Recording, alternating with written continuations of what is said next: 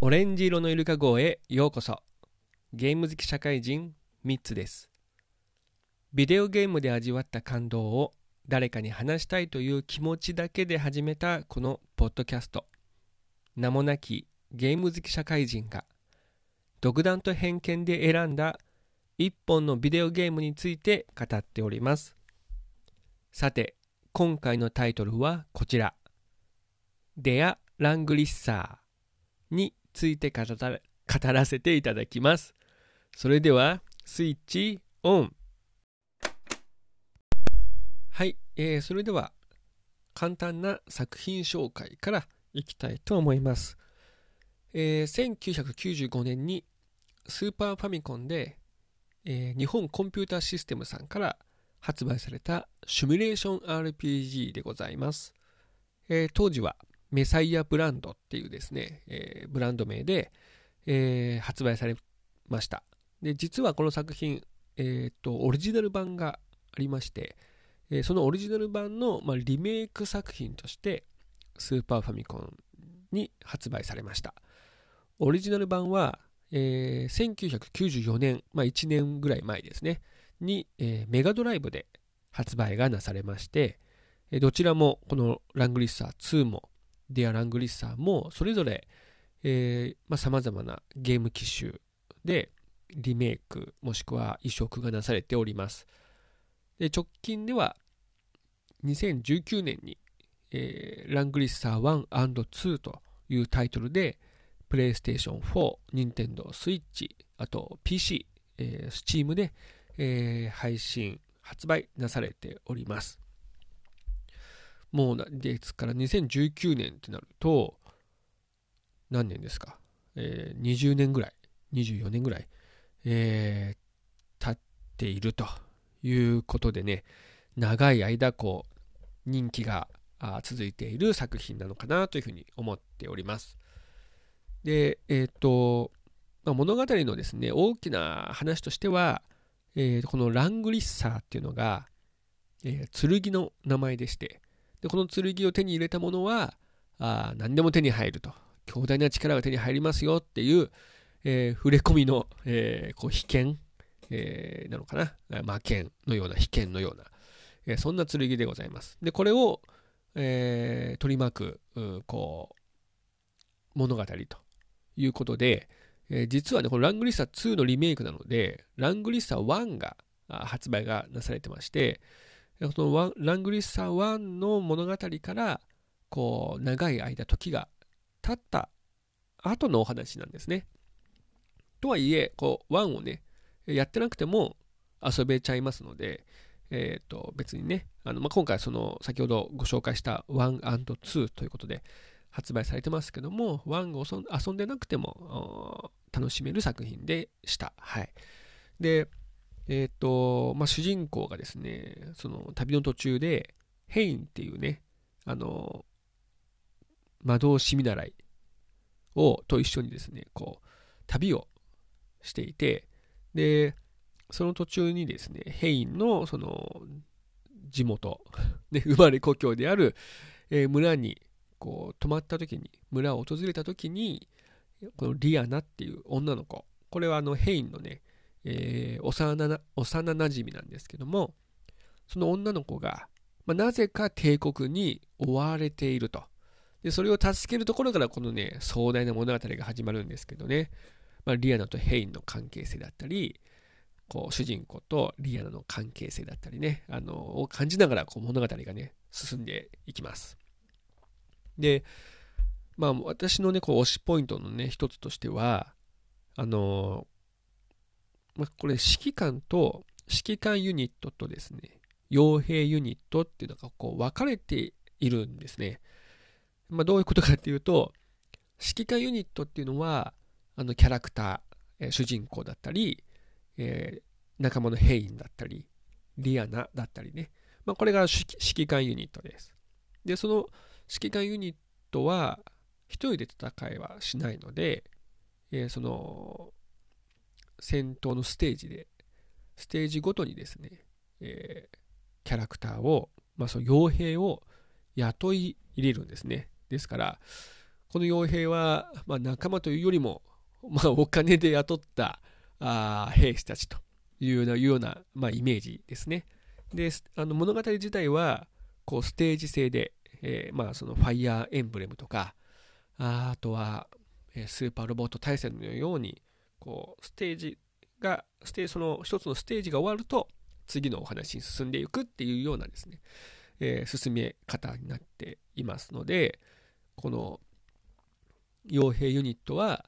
えー、そのステージが終わると、もういなくなっちゃうと。ただ、あれですよ、あの、傭兵ユニットが残っていたりすると、そのステージクリア後にはなんかボーナスがね、えー、もらえるというような関係性です。で、これやることによって、実はその、傭兵ユニットはですね、まあ、一つのそのユニットに10人キャラクターがね、入ってるんですよ。ですから、まあ、HP と、それがね、まあ、HP の代わりになっていて、傭兵と傭兵が戦うと、その HP10、相手も HP10 で戦って、まあ、数を減らしていくと。だから、これは、えー、ファミコンウォーズのようなイメージをしていただければ いいかなと思ってて、こう、戦車とね、戦車、まあ歩兵でもいいんですけど、が戦うと、その戦闘画面は、まあ、10対10のね、えー、画面になって数が減っていくっていうイメージですね。で、これも、えっ、ー、と、数がこう減っていくイメージです。なんですが、実はこの指揮官ユニットのね、近くに、まあこう、接したあマスにいる、なんていうのかな、傭兵ユニットは、えー、数がね、その、一旦終わると、数がこう増えるっていうね、まあ、どういう原理かわかんない。まあ、魔法でね、おそらく、え、復活させてるんだと思うんですけど、ユニットがね、増えるんですよ。だからこう、離れすぎてもいけないし、指揮官からね、指揮官ユニットから離れすぎてもいけないし、かといって、えー、その、なんていうのかな、あの、はちょっと少し離れないと動きづらかったりするしっていうね、えー、葛藤の中、こう、動かしてきます。で、傭兵ユニット自体は、えー、最大6体まで、その1つの指揮官、1人の指揮官について最大6体まで雇うことができますので、まあ、1指揮官で最大60人のね、傭兵ユニットですね、まあ、傭兵をこう抱えて、えー、動いているっていう、こう、まあ、頭の中のイメージでは、あそんな感じで進めます。ので、まあ、これによって、えっ、と、まあ、大規模な、その、戦闘のような、あこう感覚をね、得ることができるんですよね。例えば、その、指揮官ユニットが、味方も5人、敵も5人、そして、傭兵ユニットも最大6人ずつこう配置したとしたら、もうそれだけで300対300のね、まあ、表現上は、そのステージのね、表現上はあ全然違いますけども、えー、でもそれでもね、実はそう30対30になってますけど、あのー、こう映像自体は 頭の中の頭の中の映像自体は300対300のねこうね戦争がねそこで行われているっていう風にねこうイメージできるんじゃないかなと思っていて、まあ、このあの表現方法は私はね結構好きなんですよね。あのちょっとね初めて遊んだ時はもう本当あこういうことなんだっていうふうに思って遊んでました。で指揮官ユニットはあのねキャラクターだから、まあ、1人しかいないんですけど、えー、パラメーターがですね、えー、傭兵ユニットとはこう少しねこう上なので仮に10人の傭兵が、え指揮官をですね戦おうにも倒そうにもねそんな一筋縄ではいかないと。逆に返り討ちにあってしまう感じですね、まあ、一気当選をねこれはあの感じる、まあ、一気当選アクションゲームに通ずるですね あのところもあるんじゃないかなというふうにあの個人的には思っていたりして、えー、ただもちろんその指揮官でねこう攻撃の背を持たないような弱いユニットもいますので、まあ、そういったユニットからしてみるとボコボコにされちゃうっていう風なイメージもね、できるんですけども、まあ、そこもね、面白いかなというふうに思っております。あとは、まあ、ストーリーもね、あのー、しっかりと考えられていて、あのー、オリジナル版では、あのー、要はメガドライブ版ではですね、メガドライブの、え、ラングリッサー2では、そのルートはこう一本道というかですね、まあ、一つだけだったんですけど、まあ、デアラングリッサーからはいくつかこう分岐することがあるんですよ。で、それはその、なんていうのかな、何をこう表現してるかっていうと、その出てくるね、勢力、まあ、今回、先ほど申し上げたのの例にとると、まあ、主人公の勢力だったり、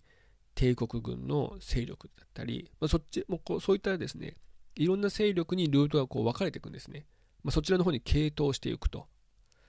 そうすると、その、まあ、主人公ルートはね、これはまあ王道だということで、だいまあ、なんていうのかな、作品の、あの、本筋なんですけど、例えば帝国ルートに傾倒していくと、帝国のその考えがそこで表現されてるんですよ。語られていくんですよ。なので、あの、しっかりとその、まあ、なんていうのかな、えっ、ー、と、ただ単帝国と戦っているあの物語っていうよりも、あちゃんとじゃあ帝国は一体どういうその考えのもといろんなところに戦火をね広げているのかっていうのがこうちゃんと語られていたりするのでこれはねあの物語としてこう繰り返しね遊ぶ、ま、原動力にもなったしあそういうことだったのねみたいな感じでこうね納得するようなね、えー、こともあって、ここはちょっとね、一つの私の推しポイントの一つかなというふうに思っております。まあ、これはもうね、あの、いろいろとね、いろいろとこう語りたいところもあるんですけどもね、あの、あとはその魅力的なね、まあお話、ね、あとはキャラクターも、これはね、いいんですよ。で、えっ、ー、と、私はそのね、パッケージを見て、あのー、黒のね、えー、ていうの、バックカラーっていうのかな、グランドカラーって言えばいいのかな、黒いパッケージに、で、その主人公と、えー、リアナがね、こう、あの2人の、えー、立ち姿じゃないんだよね、あれね。えー、お姫様抱っこの、あの、イラストが描かれていて、まあ、こう、美男美女なんですよ。美男美女。もう、この作品に出てくる、えー、男の男性やキャラクターあーもしくは女性キャラクターはほぼほぼイケメンかあの美少女かといったキャラクターがね出てくるんですよねでまああのこれはしょうがないんですけどそのスーパーファミコンのそのキャラクターのねセリフをこう話す時に顔グラフィックが出てくるんですよね。でもそれはね顔だけなんですよね。顔だけなんですよ。残念ながら。だから私はもう本当えー、なんていうのかな。あのあれ、えー、取扱説明書を見てですね。取扱説明書にはちゃんとキャラクターのえー、全身の姿がですね、イラストで載ってたりするので、あ、こういうキャラクターなのねっていうのをね、見るんですけど、まあ、すべてがね、美男美女でございます。えー、もちろん、あの、美男美女じゃない、えー、美男美男美女ではないキャラクター 非常に失礼なキャラクターで あの説明になっちゃった。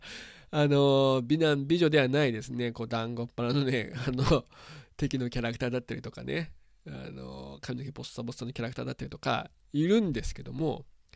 でもね総じてねそうやってねあのまあ見た目はこう非常にこう容姿端麗なねキャラクターが多いのとあとはその、まあ、敵キャラ